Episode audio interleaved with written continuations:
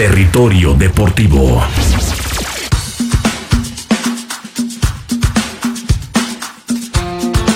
Entraste al territorio deportivo.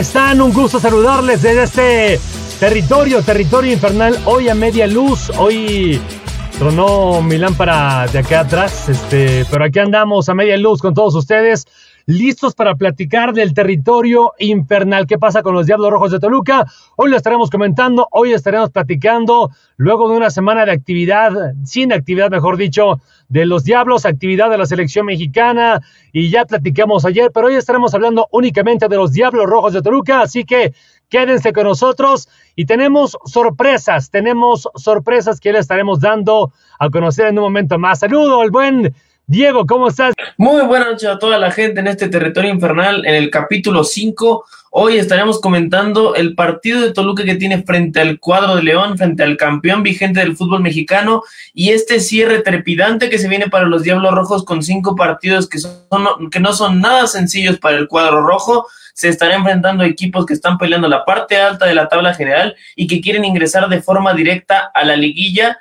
Eh, más allá de que Cruz Azul prácticamente tiene asegurado el primer puesto, entonces será un cierre de torneo bastante complicado. El equipo también tiene bajas. Hubo rumores de bajas durante estas dos semanas que estuvimos desaparecidos en esta sección y ya lo estaríamos comentando más adelante. Así es, estaremos comentando estos asuntos y efectivamente de los partidos que se le vienen, podríamos decir que solamente hay uno facilito, uno y no tan facilito porque todos los rivales son complicados, pero uno que se ve como un poco más a modo que el resto de los duelos en ese cierre de torneo. Saludos, Tocayo Calvichis, ¿cómo estás, Tocayo?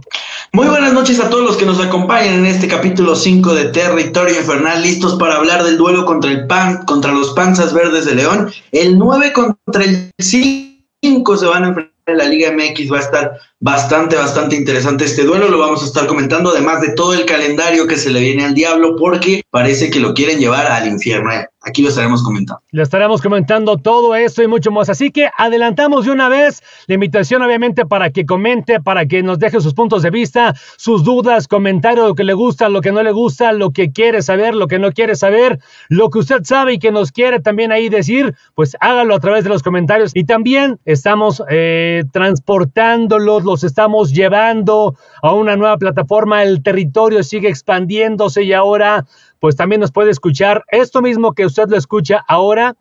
Lo puede escuchar directamente en nuestro podcast ahí en Spotify, también para que, pues si no lo escucha hoy, lo escucha mañana, si tiene alguna duda, ahí lo puede seguir. Además de las playlists musicales que tenemos, que son pues muy divertidas, ¿no? Que hay música de todo, de banda norteño y de todo, también ya está en el podcast para que también nos siga y pues nos deje ahí también sus comentarios y sus puntos de vista y lo comparta con el resto de sus amistades. Pero bueno, dicho esto, dicho esto, vamos directamente con la información porque efectivamente fueron pues unos días en los que no estuvimos presentes, pero en estos días hubo algunos movimientos, noticias con el diablo, partidos también de preparación rumores alrededor del equipo de los Diablos Rojos de Toluca, pero pues vamos a retomar todo ese asunto, comenzando, si te parece, Diego, pues con esta salida que ya habíamos anunciado, en donde se había dicho ya que William da Silva estaba fuera de la institución, ni William ni el equipo habían dicho absolutamente nada, todos lo sabíamos a través de sus cuates, compañeros de equipo que ya lo habían despedido como 25 veces, pero ni William se había despedido de manera oficial, ni el equipo había dicho gracias William, que te vaya bien, y pues efectivamente a medio torneo eh, no resultó raro porque no había tenido prácticamente minutos William da Silva y con... Eh, jugadores que estaban haciendo o que están haciendo buena labor en el medio campo, pues se veía venir una posible salida del brasileño, ¿no? Sobre todo porque finiquitaba su contrato, en, eh, expiraba su contrato terminando el torneo, por lo cual eh, eh, es bueno que Toluca le alcance a sacar una pequeña suma de dinero que se puede invertir para renovar a otros jugadores importantes como el caso de Rubén Zambuesa o de Alexis Canelo, o bien apuntalar el plantel con algunas contrataciones en el mercado de verano, que suele ser el, el mercado más importante en donde hay más movimientos. Eh, lo de William da Silva venía siendo un poco extraño porque él estaba entre esa balanza de jugadores en donde existía una división entre los aficionados. Algunos decían que era un muy buen talento por su pundonor y por lo que aportaba en la media cancha, y otros que era un mediocampista eh, bastante parco, eh, bastante plano, que únicamente corría en busca de la pelota y dejaba su posición eh, constantemente y eso generaba que a Toluca le llegaran eh, muchas veces por partido. Pero al final de cuentas el brasileño cumple una estadía de casi dos años en el club, en donde pudo marcar ocho goles y fue pieza fundamental, sobre todo en el último torneo que Toluca logró llegar a liguilla, es en el que fueron eliminados frente a las Águilas del la América en el Estadio Azteca y en donde se quedaron un gol de remontar y en donde el mismo William da Silva se hizo presente en el marcador. Creo que en términos generales tuvo una carrera muy prolífica en México, jugando en distintas posiciones para distintos equipos y ahora irá a probar suerte al Sao Paulo de Brasil, que es uno de los eh, equipos brasileños que mayor afición tienen en el conjunto, en el país eh, paulista y que te, tiene una exigencia importante por siempre estar compitiendo en la Copa Libertadores y además de ello llega por recomendación de Tiago Golpe, uno de sus compañeros en los Gallos de Querétaro. Exactamente, el ex de los Gallos Blancos, los dos ahí eh, tuvieron eh, pues prácticamente su aparición en el fútbol mexicano. William da Silva se va a las Águilas del la América, en donde tampoco le va muy bien, de la mano de Nacho Ambriz, y después bueno, viene a recaer acá los Diablos Rojos de Toluca. Decíamos la salida de William que se da, sí le aportó, era uno de los consentidos del padrino Javier Sandoval, a quien le mandamos un saludo, que decía que le encantaba el negro, ya sabemos que le encanta el negro al padrino, pero ahora tendrá que despedirse del buen William, mi estimado Tocayo. Sí, efectivamente, un jugador que en los momentos más crudos del Club Deportivo Toluca fue considerado de los jugadores que más garra y entrega eh, le, le, daba al club, entonces consentido del padrino y también de la afición, un futbolista que nunca daba un balón por perdido, que siempre luchaba lo que se tenía que luchar, al final de cuentas termina saliendo un poco por la puerta de atrás, ya no contaba para eh, los técnicos, los últimos técnicos que ha tenido el Toluca y bueno, termina yéndose uno de los mejores centrocampistas que ha tocado el fútbol mexicano. Bueno, o sea, entre comillas, eh, quitando a los más, más, más grandes. Pero sí, hizo bien las cosas desde Querétaro, jugando como volante por izquierda. En el América se retransformó a un eh, mediocampista, un volante de recuperación, un volante mixto. En el Toluca cumplió la misma función y bueno, como dice Diego, termina partiendo rumbo a, sus, a su país natal, el Sao Paulo de Brasil. En el América no lo quisieron nunca, ¿eh? todo el mundo le tiraba, le, le, le echaba de todo, pero aquí creo que eh, hizo las cosas bien. Con Querétaro, pues creo que también tuvo su, su, gran momento, uno de sus mejores momentos. Pero en fin, se va William da Silva, deja ya el fútbol mexicano, se va a jugar justamente allá a Brasil y pues ahora eh, pues una nueva oportunidad que tendrá este jugador. Pero bueno, dejemos el tema de William da Silva y vamos a esta semana que tuvo obviamente de inactividad del fútbol mexicano, pero en donde muchos equipos aprovecharon también para empezar a jugar para no dejarse eh, tirar a la maca, no perder el ritmo. Y uno de esos fue el equipo de Toluca, que tuvo que recurrir a la sub-20 para poder tener actividad, poder tener minutos, mantener la forma, mantener el ritmo y con ellos tuvo un partido de preparación en donde me parece que le fue bien, ¿no? Le fue bien al Toluca jugando contra sub-20 y le fue tan bien que hasta Pablo López, Pablo López, el que tanto pide la gente, el que tanto dice Diego que merece una oportunidad, el que también dice el tocayo que merece minutos, el que todo Toluca lo está solicitando a gritos, Pablo López tuvo gol ante la sub-20.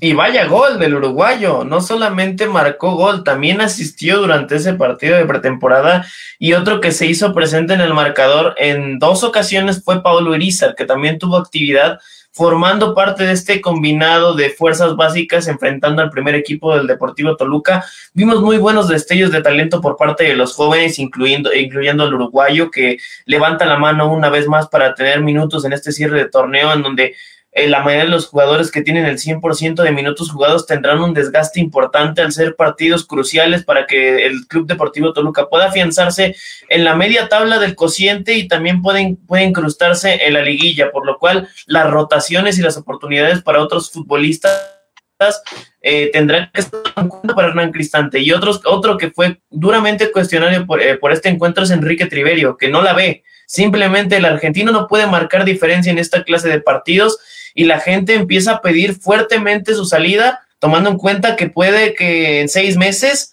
eh, la afición tenga a tres delanteros que no son de su agrado. Michael Estrada, que se terminó cayendo también su posible venta a Boca Juniors tras la lesión del Toto Salvio, el equipo Ceney se mostró un interés fuerte por el ecuatoriano, sobre todo por lo hecho en las eliminatorias de Conmebol, en donde pudo destacar más estos últimos meses. Enrique Triverio, que tiene más de mil minutos sin hacer un gol, y Emanuel Gigliotti, que no tiene minutos en León, está prácticamente borrado por Nacho Ambriz para evitar esa cláusula obligatoria de compra por lo que para el verano podríamos tener una ofensiva que no termine de convencer a la afición por los resultados del Puma, por la forma en la que salió y por la, forma en la que se están tratando de, de, vender los otros futbolistas, uno para irse a Boca y el otro pues por ser uno de los consentidos de Hernán Cristante, a pesar de aportar muy poco en la cancha. Y justo lo que comentábamos ayer, ¿no? Ayer hablábamos de la falta de delanteros mexicanos, porque de repente empezamos a traer de Argentina, de Uruguay, de Brasil, de Colombia, de Ecuador, delanteros de, todo, de todo el mundo, de toda América, esperando que sean la solución ante la falta de gol. Y es lo que le pasa al, a, al equipo de Toluca en este momento, que los extranjeros no están funcionando, ni Triverio, ni Estrada, Canelo también ya se nos apagó, el caso de la salida del Puma Gigliotti, en fin, jugadores que, que, no están teniendo la mecha encendida, no están explotando como tienen que, que, hacer.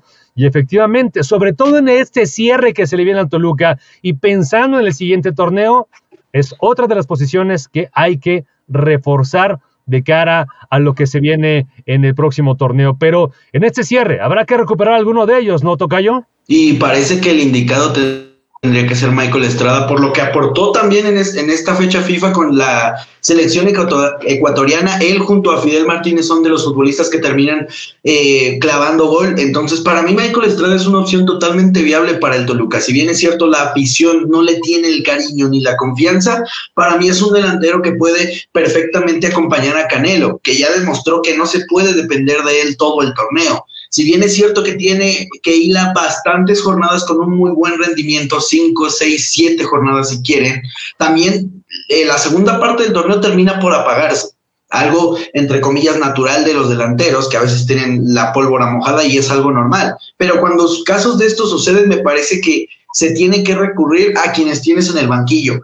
La pregunta es, ¿por qué Michael Estrada funciona tan bien con Ecuador, al grado que han, han, tenido partidos bastante destacados en las últimas fechas FIFA? ¿Y por qué con Toluca no termina de convencer? Entonces, es cuestionable esta situación, también es cuestionable que todas las titularidades o, y oportunidades vayan directamente dirigidas a Triverio cuando tienes a Pablo Irizar, que como lo dijo Diego, ya clavó goles y está demostrando que es un delantero factible para la primera división del fútbol mexicano. Entonces, si no convence Triverio, ¿por qué no pensar en Irizar? Si tampoco quieres a Michael Estrada. Al final de cuentas, mencionamos a cinco delanteros, eh, se queda Canelo y de los otros cuatro no se hace uno, al parecer. Entonces me parece que si Toluca logra con, concretar ventas sería una de las posiciones obvias y obligadas a reforzar junto con la de la portería de las más cuestionadas del fútbol mexicano. Diego. Y es que no, el tema con la delantera de Toluca no pasa por intentarlo porque la directiva se le ha cuestionado mucho en la situación de la inversión, que no invierten mucho en jugadores y tratan de conseguir a perlas sudamericanas para posteriormente revenderlas. Acá ha sido todo lo contrario. Desde la época de Cardoso, en donde se trajo al mismo Trivero y a Fernando Uribe en conjunto, es que Toluca ha buscado un delantero ideal para que tome los zapatos de un referente, de un referente de área que marque goles para ayudar al equipo y lamentablemente no ha pasado, no ha, no ha existido un delantero en los últimos cinco años, quitando a Fernando Uribe, que también salió por la puerta de atrás gratis, sin sacarle ningún tipo de rédito, que, te, que, digas, ah, este ha marcado época en la historia reciente del Deportivo Toluca como un delantero confiable, más allá de los resultados colectivos del grupo. Se intentó, bueno, eh, en paz descanse el Morro García, que no se concretó su fichaje, tal vez otra historia hubiera sido para el equipo y para él, si hubiera llegado a la ciudad, no sucedió. Se intentó con Gigliotti, que se le invirtió bastante como un goleador en Independiente, que fue pieza clave para ganar la Sudamericana, y acá fue la, no fue ni siquiera la sombra de ese delantero con garra letal que mete cuerpo y tiene buen remate de cabeza y, y demás habilidades. Con Michael Estrada también se hizo una inversión fuerte, creo que es el fichaje más caro en la época reciente del equipo. Y más allá de que ha tenido algunos destellos y que sí se ha hecho presente en el marcador en algunos partidos, tomando como ejemplo el, el último encuentro frente a Puebla, en donde logra hacer un doblete, es que no ha sido ese delantero que tú digas, tengo confianza en que Michael Estrada en una jugada, en, un, en, en una jugada perdida o en una jugada magistral, pueda sacar las papas del, juego, por, del fuego por un equipo que no tiene mucha llegada. No es ese delantero confiable que la gente espera. Y ahí es donde nos replanteamos la pregunta, ¿tiene que haber una limpia en los nueve? Sí, probablemente es que sí, sobre todo porque una vez que se desgasta la relación afición-jugador, es muy difícil que se recupere. Una, porque el, el, delantero empieza a tener animadversión por la gente, empieza a creer que las críticas so, sobre él son excesivas y no juega muy bien y se mete y se engancha en el tema de las redes sociales para, para contestar a los haters. Y la afición, por más allá de que un delantero marque goles, siempre se le va a exigir más porque es el delantero centro de un equipo de fútbol y que con, qué se gana este deporte, pues marcando goles. De más allá, o sea, más allá de que sea el delantero centro de un equipo de fútbol, es el delantero centro del Club Deportivo Toluca. Y lo que caracteriza a los delanteros del Toluca no es otra cosa que son jugadores certeros de cara al gol. Y si tú te vas desde la era de Cristante y te vienes para acá, pasas por Cristante, el tanque María Morales, Vicente Sánchez, Mancilla, Diego, Diego Alonso, hasta el mismo Pablo Velázquez, Fernando Uribe dio resultados. Entonces, para mí algo pasa en el escauteo del Toluca, porque si, si tienes prácticamente dos décadas de buen escauteo con delanteros y ahora empiezan estos problemas de que no logras captar un buen 9, se trajo a Gigliotti con el cartel de un goleador puro y duro. No se logró nada con Gigliotti. Nada no ha despertado por más de que yo sigo creyendo que tiene buenas condiciones para ser un buen delantero. Pablo Irizar no es el delantero que está buscando el Toluca, eso es una realidad. Y Alexis Canelo es un delantero más de un perfil que se bota del área, que busca eh, pegarse a la banda y de ahí hacer recorridos hacia el centro, llegar desde la segunda línea. Digamos, un delantero más con un sentido de media punta. Entonces el Toluca claramente necesita un 9 y creo que, que el tema pasa por el mal escauteo que han tenido los últimos años eh, el Toluca en, en, cuanto a sus delanteros. Me parece que Michael Estrada pareció una palomita y lo hablábamos todos. El trabajo que hizo en Copa MX nunca lo ha podido reflejar en la liga y ese es el único asterisco que ha tenido Michael Estrada. Entonces, si se viene una limpia, para mí sería lo más positivo que le puede pasar al Toluca, pero el problema es, ¿con esa limpia realmente vamos a ver un buen 9? ¿O vamos a volver a lo mismo? Pero mira, yo, yo creo que no es un mal escauteo, ¿eh? Yo creo que no es, no es ni siquiera un mal escauteo. El trae a Gigliotti, se supone que lo viste, lo calaste, viene respaldado por los goles de ser una figura en Argentina. En el caso de Triverio, tal vez no tanto, pero también venía con cierto cartel. El caso de Michael Estrada también venía con cierto cartel, ¿no? Entonces, yo creo que más bien es algo que pasa aquí, que los jugadores tal vez no se comprometen o llegando aquí no les gusta algo de la forma de trabajo o no están contentos con el equipo y no es culpa del equipo, eso no, tampoco que se entienda que le estoy echando la culpa al equipo, sino que simplemente los jugadores no se comprometen, no, no, no les gusta o se dan cuenta de que a lo mejor no es lo que esperaban, no es como se las pintaron y terminan pues jugando creo que como a medio gas, ¿no? Yo creo que es, es, algo, y no solamente pasa con Toluca, pasa con muchos equipos, pero en este momento estamos hablando de los Diablos y creo que es algo de lo que ha pasado con los últimos delanteros. No han acabado de dar el estirón y no creo que sea cuestión de escauteo, ¿no? Antes venían jugadores con menos cartel y daban resultados.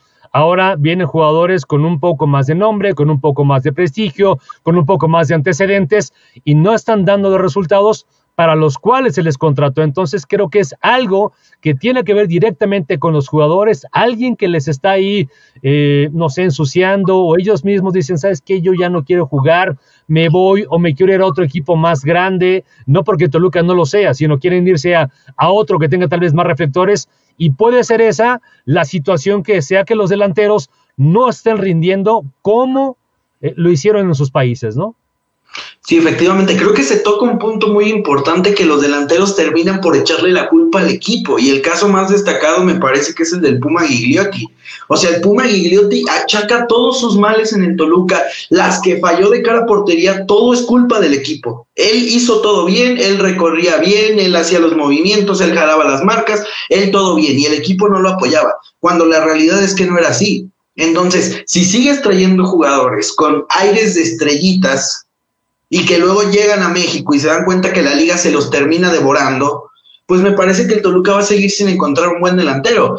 Eh, podemos hablar del caso, por ejemplo, de Canelo. Canelo llegó a Jaguares, no la hizo, llegó a Puebla, no la hizo, no tenía reflectores y el Toluca explotó y mostró sus máximas condiciones. Si bien no es el delantero centro espectacular y goleador, sí es un buen delantero de buenas condiciones. Entonces, me parece un punto importante. El Toluca no está para tres estrellitas. El Toluca es un club que forma talentos y los convierte en buenos futbolistas, buenos futbolistas al grado de colocarlos en equipos ya sea o, europeos o en los grandes o en los llamados grandes o populares de la Liga MX. Entonces, yo creo, yo creo que por ahí tienen que ir los tiros. Michael Estrada es un acierto en ese sentido porque me parece que no es un delantero que llega con aires de grandeza. Eh, ha tratado de resolver las jugadas que tienen, aunque la realidad es que de cara a portería ha estado bastante, bastante flojo y no sé a qué se deba porque en Ecuador muestra la otra cara de la moneda y es totalmente diferente a lo que hace en Toluca.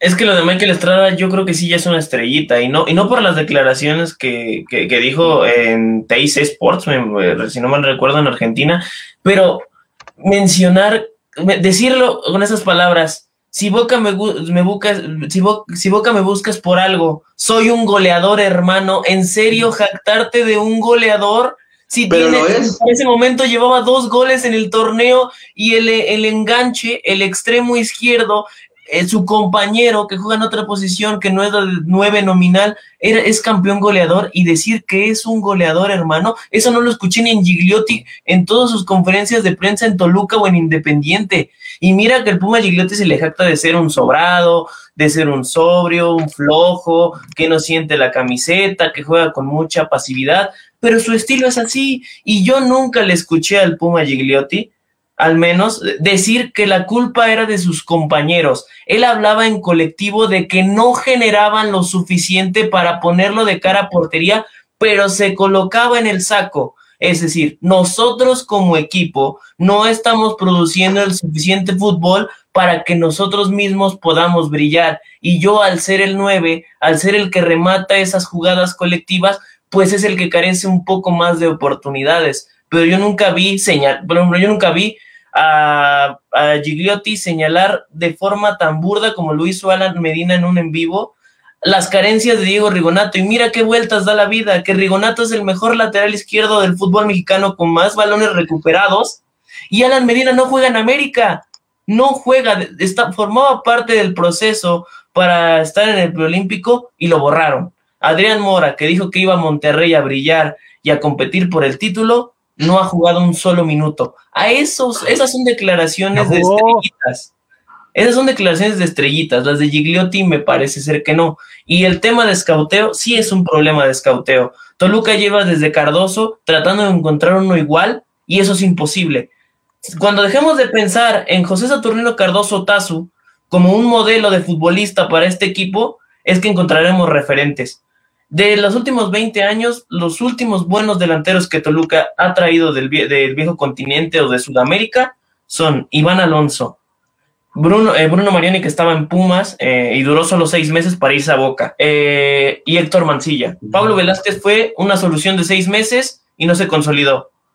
Tejada jugó bien dos partidos y no se consolidó. Y qué hablar de los Granoche, de los Erwin Ábalos, de los Jimmy Jiménez, de Manuel Maciel, que no son prototipo para ser futbolistas de Toluca. Entonces, es un tema de escauteo y también de, no sé, de, de algo de organización adentro del equipo para elegir bien a los refuerzos, porque últimamente los refuerzos que trae Toluca son fugaces, son de seis meses y me voy, buscando otra mejor oportunidad de trabajo porque aquí creo que no puedo brillar y eso es un problema. Parece que se empieza a componer esto, ¿no? Parece que se empieza, eh, al menos este torneo dio otra imagen en ese sentido de, los, de las contrataciones. A veces llegaban jugadores que no se necesitaban y ahora sí me parece que llegaron auténticos refuerzos, ¿no? Jugadores buenos en su posición y que aparte eran necesitados por el equipo en esas mismas posiciones, ¿no?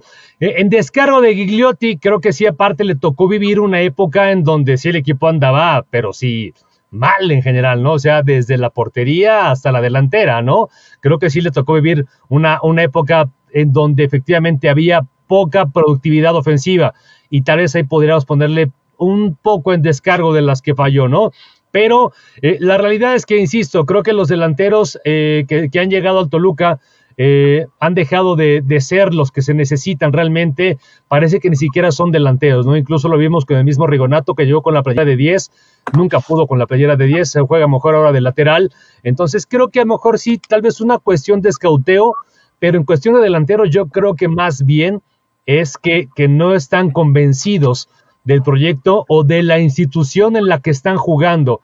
Tal vez están contentos con estar jugando con Toluca o no están al 100%. Esa puede ser una de las situaciones en donde no brillan aquí, en el caso, por ejemplo, de Estrada, y que vaya a meterle gol a Bolivia, ¿no? Entonces, bueno, también Bolivia, con todo respeto, pero este, pues bueno, hace gol allá y aquí no hace gol, ¿no? Yo, yo creo que sí puede ir por ahí de que no se encuentre cómodo en Toluca, ¿eh? ya sea por la formación eh, o por el esquema táctico de Hernán Cristante o porque simplemente la ciudad no es totalmente de su agrado. Que si es un goleador o no, bueno, pues llegó al Toluca anotando 20 goles en 35 partidos en la última temporada que jugó allá en Ecuador. Eh, los datos los estaba buscando ahorita y además en, esta, en estas eliminatorias clasificación al Mundial lleva 5 goles. Entonces, por supuesto que Michael Estrada es un goleador, simplemente el esquema ah. no le favorece o la ciudad no le gusta o no se encuentra cómodo en el club. Hay mil cuestiones, mil cuestiones por las que Michael Estrada puede estar fallando, pero se me hace rarísimo, bueno, no tan raro, porque este programa es gigliotista de corazón, pero a ver, las declaraciones de Gigliotti directamente iban achacadas a sus compañeros, que sus compañeros no le pasaban la pelota, que sus compañeros no le daban centro, que no le nutrían de balones, todo era culpa de sus compañeros. Y, al final es que, era, o sea, no, le llegaba, que tenía Pardo que no le daba un buen centro. No había quien le mandara, los que tenía, o sea, no, no era, no, no funcionaba como equipo, y no es para justificarlo, Hablo de que en realidad es para jugando mal, de verdad, el equipo estaba un momento de los peores del, del Toluca.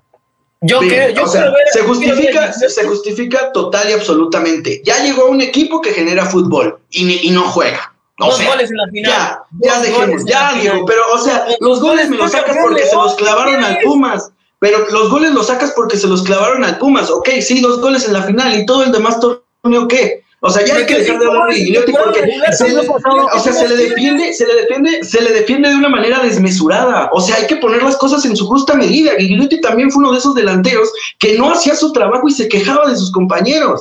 O sea, a la realidad, ok, sí, pero al final de cuentas él era el goleador y su labor era hacer goles. Ya si te cae bien o no, eso ya es otro tema, pero no cumplió en lo que tenía que hacer. Como ahora Michael Estrada no lo está cumpliendo. Y sí, dijo que es un goleador porque en su momento lo fue, con Ecuador lo está haciendo, con su equipo lo fue en su momento. En el Toluca no se encuentra cómodo, no le gusta el esquema, hay mil factores por lo que no está funcionando. Y está bien, pueden escucharse como comentarios sobrados desde cualquier punto de vista. Hay diferentes versiones de cómo interpretar ese tipo de comentarios. Al final se estaba vendiendo para llegar a Boca Juniors. Obviamente, si, si se está vendiendo, no va a decir no, pero pues es que en Toluca no anoto, pero en los otros equipos sí, ¿eh? No, pues no, él va a decir que es un goleador, pero no le está echando la culpa a sus compañeros de las cosas que él no está haciendo, simplemente está fallando y punto.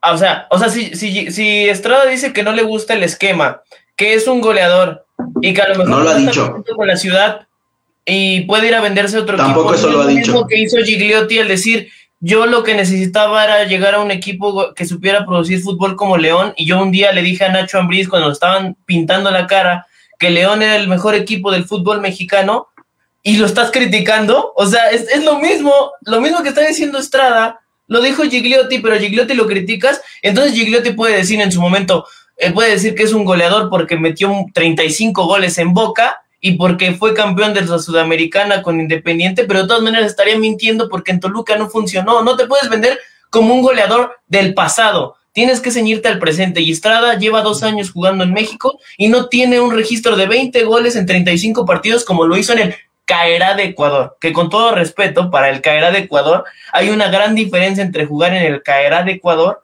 o en el Independiente del Valle a jugar en el Club Deportivo Toluca de México. Pero yo no me puedo hacer responsable de lo que diga Gigliotti. Simplemente digo que hay, hay datos que pueden respaldar que es un goleador. ¿Lo es o no? ¿Lo fue o no? Ahorita no lo está haciendo, ok, te lo compro. Pero ¿lo fue en su momento o no? ¿Lo fue o no? ¿Quién? O sea, 20 Gigliotti goles en está- 35. No, Estrada. Ah, 20 sí, no, goles en sí, y 35 tiene partidos, ¿se te hace poco? hacerlo, ¿eh? Entonces, ¿qué pasa? O sea, ¿por qué no puede decir que es un goleador? Ahora, yo no lo estoy defendiendo, ¿eh? A mí, sinceramente, me da igual si es un goleador o no. O sea, si quiere clavar goles o no. Yo simplemente digo que hay factores externos que quizá no lo permiten dar su máximo potencial en el Toluca y eso está bien. Y si no se siente cómodo en el Toluca, se va a vender hacia otro equipo. Y ya Está. Pero lo que bien. dijo, él y así como dijo, soy un goleador, hermano, también dijo, soy un jugador del Toluca. Y estoy aquí en Toluca y estoy comprometido con el Toluca. ¿Lo dijo o no lo dijo? Sí, sus declaraciones No. no, son- Yo sus declaraciones Sí. las estoy cuestionando, porque hay gente en redes sociales que lo tomó, tomó a mal, que tomó a mal que Estrada se vendiera a Boca Juniors. Para mí hizo lo correcto. Él marcó su línea y dijo, actualmente juego en el Club Deportivo Toluca, estoy comprometido con el grupo y yo me ciño a las, de- a, a las, a las eh, instrucciones que me dé mi técnico Hernán Cristante. Eso está bien, Mira, eso está bien. la conclusión. Pero, pero decir que es un goleador, Son unos mercenarios. Son Pues unos mercenarios. Y si se quieren ir a Boca, pues que se vayan a Boca. Pero el Toluca, la realidad es que necesita un delantero de mejores características. O por lo menos que esté comprometido con el club. Fútbol Eso es son la mercenarios, por eso no, por eso no, se sí, no sientan Menos Messi. en, en un equipo de fútbol. Fight. Ah, no, ay, no, ya acabó. Ya acabó. Pero sí, la realidad es que creo que eh, los dos argumentos son válidos, ¿no? Los dos argumentos son, este, válidos porque los dos, es cierto, eh, el caso del Tocayo son mercenarios, sí. Si es un goleador, si es un goleador, un delantero tiene que ser goleador siempre porque eh, pues no se puede vender como otra cosa. ¿no? Un Cardoso no puede decir que no es goleador, ya no juega, pero es goleador, ¿no? O fue goleador. Pero lo que efectivamente dice Diego también es cierto que no puede venderse en ese momento como goleador, pues porque ni siquiera está haciendo goles, ¿no? Entonces, ambos argumentos son válidos, la gente tendrá su mejor opinión, que la gente decida si quieren a Michael Estrada, que le dan otra oportunidad más, un torneo más como se le dio a Triverio, un torneo más como se le dio a Canelo, un torneo más como tuvo también en su momento el mismo Puma, o ya bye bye, damos a los tres por que nos los compren por kilo y a ver qué nos alcanza con lo que nos dejó, pero, pero, pero bueno, vamos a otro tema, porque el siguiente rival de Toluca es precisamente el equipo del Puma Gigliotti, el equipo de León, partido que se juega el próximo domingo, si no me equivoco, en la noche se jugará este partido allá en la ciudad zapatera de León, Guanajuato, ante un León que lo decíamos al arranque del torneo, no iba a tener tal vez ese nivel del torneo pasado, ha estado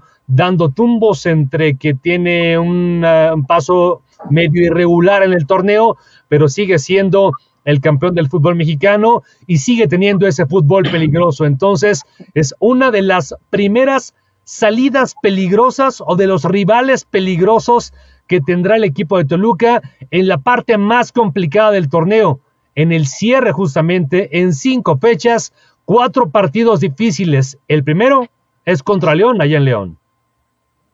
Llegué.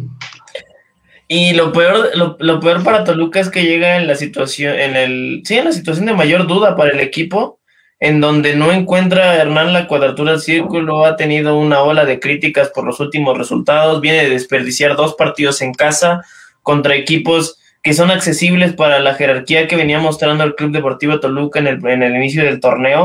Eh, cayó contra Pachuca, que era uno de los peores planteles al menos en rendimiento y en puntaje de la Liga MX hasta que, hasta que vino la bombonera y sacó el triunfo. Y después ese polémico partido contra Puebla, en donde los que amamos el fútbol dijimos, wow, por fin un buen partido, un partido de espectáculo, en donde hubo emociones, goles a cada rato, eh, espectacularidad, errores de, errores de las defensas. Todo se conjuntó en un, para que fuera un partido de fútbol espectacular para el televidente, algo que no se había visto en la Liga MX desde que había arrancado eh, eh, el torneo post pandemia. pero a Toluca le demostró que tenía muchas carencias defensivas. Con el partido dominado, ganando 2 por 0, un jugador de más en el terreno de juego y no pudieron concretar la victoria en la bombonera y se terminan complicando solitos el cierre del campeonato porque de haberle ganado a Pachuca y a Puebla tendría seis puntos más en la tabla general, estarías asegurando prácticamente tu puesto en repechaje jugando partido como local y ahora te tienes que batir a duelo contra los equipos que mejor ritmo tienen en este momento porque León ha recuperado la forma física, dejó de lado el estigma del campeón, del, de la campeonitis y viene de ganarle a Santos en el territorio Santos Modelo, que es una, una aduana muy complicada para los equipos de fútbol. Y luego el, el, el, lastre que se le viene a Toluca también es contra un América bien cimentado con Solari, un Juárez que no le has podido ganar desde su llegada a Primera División y que te cuesta mucho ir a, la, ir a jugar a la frontera, pero señornos eh, explícitamente en este partido, se enfrenta al campeón vigente y que empieza a recuperar su forma para llegar embaladito a la fase. Sí, efectivamente, eh, cinco fechas, cuatro partidos complicados, llegó el momento de confirmarse del Toluca. O sea, ya eh, mostró durante todo el torneo o gran parte del torneo que es un equipo que puede ser tranquilamente contendiente, por lo menos eh, a meterse por lo menos a semifinales, por lo menos.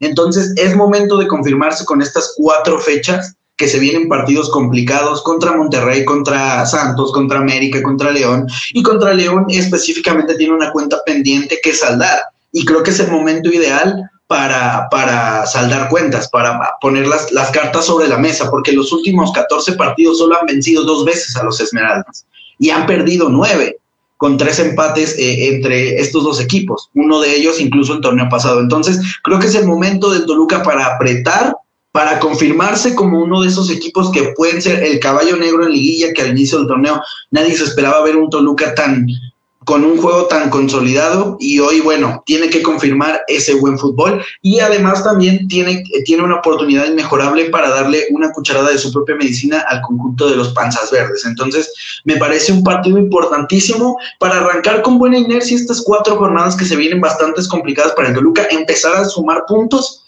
y empezar a consolidarse y a confirmarse como uno de los contendientes a pelear fuerte por el título en la siguiente liguilla. De estos cuatro rivales, el León es, podríamos decir, el más flojito, es el que está abajo incluso del equipo de Toluca, ¿no? Es el que está ahí más abajo en la tabla general. Los otros tres, Monterrey, Torreón y América, dos, tres y cuatro de la tabla general. Toluca es quinto de esa, en esta clasificación general, así que va a ser complicado porque ninguno de estos en esta parte final del torneo va a querer dejar ir puntos. Recordar que los primeros cuatro clasifican directo a la liguilla del fútbol mexicano del 8, del 5 al 12, perdón, van al famoso repechaje. Entonces, Monterrey, Torreón y América están en los 2, 3 y 4. Serán los siguientes rivales de Toluca. Digamos que el que está más abajo, pero es peligroso por ser campeón, por la forma en la que juega y por los jugadores que tiene, por esta manera alegre de tratar, de tratar el balón. León es un rival complicado que obviamente va a ser un hueso difícil de roer para el diablo, ¿eh? Para que lo agregues a tu análisis, Diego, nada más rápidamente te lo comento. El miércoles, después de, o sea, juegan el domingo contra León y el miércoles juegan contra Toronto en los octavos de Conca Champions. Cierto. Para que lo tomes en cuenta. Entonces, ya, perdón. Cierto, yo creo que eh, Gigliotti tendrá minutos contra Toronto. No sé si la cláusula de minutos tenga que ver en cualquier competición interna, en cualquier competición, pero probablemente en Liga MX no lo veamos más. Y para dosificar al plantel, eh, sobre todo arriba, estaremos viendo, yo creo que eh, frente a Toronto, a Gigliotti y al mismo Nico o a, Godínez, ¿no? Eh, León es nueve, está en la posición nueve de la tabla general y haciendo un poco de cuentas, Toluca del, del top 10, no voy a tomar a, las dos, a, los, 12, a los 12 primeros de, que, marca la Liga MX porque ya eso me parece un descaro, ya nada más es restarle seis que son los más, los más, los más malos ahora los sí. Malos. Eh, solamente le ha podido ganar a, a ninguno. Creo que a ninguno le ha podido sacar puntos. A Mazatlán, pero Mazatlán, a, Querétaro, a Querétaro, que es justamente la posición número 10, que es el único equipo de, de, de este margen de, de, equipos al cual le ha podido sacar tres puntos. Falta que juegue contra América, contra Santos y contra Rayados, pero contra Cruz Azul, que es el puntero, Atlas que está abajo de ellos con 18 unidades, Puebla, Tijuana, León que también se enfrentan este domingo, ha perdido, ha empatado uno, ha empatado dos y ha perdido uno de esos partidos, lo que te habla que Toluca tiene que mostrar, dar un golpe de autoridad contra los equipos que son contendientes para calmar un poco las aguas con la afición y para también eh, colocarse como un protagonista o posiblemente como un caballo negro que va a llegar a competir a la liguilla contra cualquiera y que puede dar algunas sorpresas. Y bueno, creo que ese sería mi apunte para, para esta parte. Eh, algo más iba a decir, pero creo que se me olvidó, entonces aquí a que lo encuentro, se pueden seguir ustedes. El avión, el avión, no, yo creo que ya es prácticamente para cerrar, ¿no? Este equipo de Toluca que, que tendrá que recuperar. Habrá que ver cómo aparece también Rubén Zambuesa, que se está eh, recuperando de esta, de esta lesión. No sabemos cómo esté ya, si al 100%, Diego, si esté en una recuperación parcial, cuántos minutos le vaya a dar Hernán Cristante, el resto del plantel, cómo lo vaya a seguir moviendo, si va a seguir usando en el lateral esta, este intercambio entre Salinas y el Dedos López, el lateral tico del otro lado que es obviamente Rigonato, el medio campo que está de repente cambiando, entonces habrá que ver cómo empieza también a mover sus piezas Hernán Cristante pensando efectivamente en que tiene que rescatar los puntos y, y a lo mejor pensando ya en un panorama un poco más positivo, sacando empates de visita, pero sacando los puntos de local, ¿no? Es, lo que lo que debería de intentar Hernán Cristante, eh, sobre todo porque a Toluca no le ha ido de visita desde hace dos años y en, en el estado de León se ha llevado unos cuantos goles. De hecho, eh, donde empieza la debacle de Hernán Cristante en su primera en su primera etapa al frente de este equipo es en León. Toluca pierde 3 por 0 eh, frente a León después de un gol mal anulado al Puma Gigliotti y luego tiene que ir a jugar a Kansas City es goleado igual 3 por 0 y cierra su eh, inercia de derrotas con el famoso 5-0 en Torreón, en donde Hernán presenta su renuncia. Entonces le traemos malos recuerdos esta cancha a Toluca desde, desde que León regresó al fútbol mexicano. Y algo que también tenemos que tomar en cuenta es que los cuatro primeros creo que solamente hay dos boletos disponibles. Cruz Azul no va a soltar el liderato general y América tiene ya 28 unidades lo que te podría indicar que con una victoria más o una victoria más y un empate en, en, los partidos que restan para el equipo de Solari, se estaría encaramando en la segunda posición, inamovible, por lo cual el tercero y el cuarto puesto están entre Santos, Rayados, Toluca y por ahí se me está escapando otro. Eh, puede ser que Atlas, pero Atlas está metido en no pagar la multa. Entonces, tres, tres equipos para dos lugares que se enfrentan mutuamente, ya se empiezan a rascar puntos entre sí, sobre todo Toluca, que tiene el calendario más difícil de los tres. Entonces por ahí estaría complicándose el pase directo para alguno de estos equipos en caso de dejarse puntos entre sí. Mi opinión es que Toluca tiene que ir por el boleto. ¿Por qué? Porque León va a jugar con K-Champions, América va a jugar con K-Champions y el conjunto de Monterrey también va a jugar con K-Champions. Entonces, Afortunadamente para el Toluca y desafortunadamente para estos equipos, los partidos de Conca Champions van a eh, ser, o, el partido que va a estar en medio de los duelos de Conca Champions, octavos de final, va a ser los duelos contra el Toluca. Entonces el Toluca invariablemente tiene que aprovechar estas oportunidades. Si bien es cierto que van a estar luchando por esos primeros puestos, también creo que le van a dar la importancia que se merece a la Conca Champions por ese boleto al Mundial de Clubes. Entonces, bajo esta dinámica, me parece que el Toluca tendría que ir con todo con, en los partidos contra León, Monterrey, América y Juárez. El partido contra Santos lo veo un poco más complicado porque tienen que ir a Torreón en primera y en segunda Santos tiene un calendario relativamente sencillo. Va a enfrentar a Querétaro, va a enfrentar a Pachuca, va a enfrentar a Puebla. Entonces, es un cierre de torneo bastante eh, digamos, placentero para el conjunto de Torreón. Pues Puebla no es ningún plan, ¿eh? Puebla no, no, te creas que es tan fácil, Puebla, no. ¿eh? Tampoco, tampoco lo es Toluca y tampoco lo es Chivas contra los que va a cerrar eh, eh, Torreón, bueno, Sa Santos, como digo, pero me parece el duelo más difícil de estos que se le viene a Toluca porque es el equipo que tiene el, entre comillas, calendario más accesible.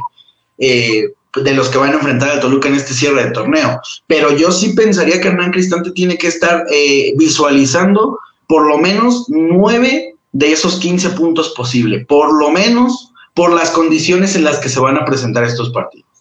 Sí, de acuerdo, completamente de acuerdo, por eso ya lo estaremos viendo eh, pues a partir del domingo, ¿no? Yo creo que el, partido del domingo será más o menos un, pues un termómetro de cómo podría venir el cierre para el cuadro de Toluca, ¿no?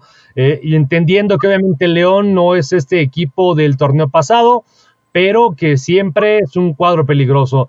Toluca jugando de visita también sabemos que tiene un hándicap en contra, entonces creo que todo eso va a ser realmente una, una prueba para lo que se le viene con rivales, decíamos, ya más complicados, como Monterrey, como América y como Santos. Equipos que callados además de otra cosa, ¿no? De calladitos porque eh, eh, Monterrey ha sido criticado. América no se diga. Torreón ni se habla de ellos, pero ahí están los tres, en los cuatro primeros lugares de la tabla general. Entonces, no son equipos espectaculares, pero son cuadros muy efectivos y creo que eso también habrá que tomarlo en consideración. Nosotros, este, salvo que haya algo más, salvo que Eugenio Derbez dijo que tiene un hijo, un sobrino jugando en el Toluca, creo que ya no hay nada más que hablar de los diablos, ¿o sí, señores? Eh, eh, yo, yo nada más, una última pregunta, digo, la de todos los programas. Digo, no puede faltar eh, esta sección en el programa. Saldívar o Luis García para estos partidos. ¿Cuál? Saldívar o Luis García para el cierre del torneo. Saldívar. Saldívar. Miren, Saldívar estos últimos partidos y si no se termina de consolidar en la liguilla que juegue García. Bueno, desde el juego contra Juárez que juegue García para que llegue un poco encarrerado ahí. Yo Y que a cuando acabe el torneo los vendan a los dos y traigan un buen portero. Intercambio en paquete Luis García y pues Saldívar por Malagón, pero no, no lo. Diego, ¿por quién votas tú? Ah, va, va, va a poner a Luis García. Hernán ¿Sí? Cristante esperaba. Hernán Cristante esperaba. Bueno, no, no, no creo que espere que un jugador suyo se equivoque, pero creo que se nota que quiere, quiere trabajar a Luis García para quedarse con el puesto. ¿Más? Ya lo Y trabajó mucho. bueno, sí, lo trabajó mucho, pero bueno, es lo que hay también con la Ya. situación de arqueros. Pero yo veo que Luis García puede quedarse un poquito por encima todavía del pollo. ¿Se ha equivocado el pollo como para eh, al grado de equivocaciones de Luis García? No, ¿Han costado puntos sus equivocaciones? eh, el último gol de Puebla sí. Pero creo que no hay mucho Los que él puntos. pudiera hacer, ¿o sí?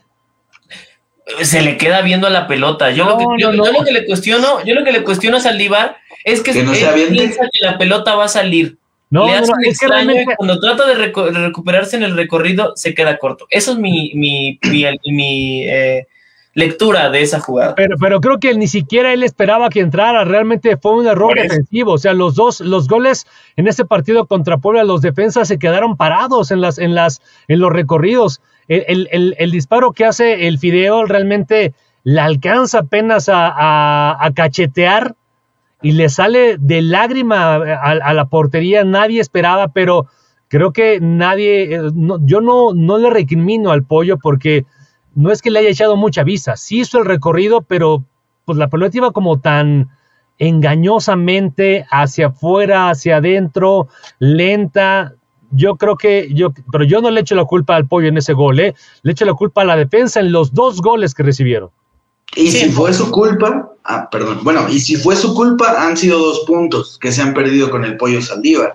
A diferencia de los como nueve o doce que se han perdido con Luis García y algunos de los errores que ha tenido en este y otros torneos. Entonces, me parece que sí lleva un poco la batuta el pollo Saldívar, sobre todo por el liderazgo que te da en zona baja, independientemente de, de si es o no un buen atajador o si, si juega bien o no con los pies, tiene liderazgo porque tiene la experiencia de jugar en un equipo que está en constante exigencia y bajo el constante foco de los medios eh, nacionales, como lo es el Pumas. Entonces eso, al final de cuentas, pues te curte como, como futbolista y bueno, esa, esa experiencia y ese, entre comillas, liderazgo se lo puede aportar al Toluca y es algo que no puede hacer Luis García, porque el liderazgo se trabaja pero con mucho tiempo y con mucho recorrido, no es algo que se dé de la noche a la mañana y Luis García lleva dos, tres torneos como titular de primera división.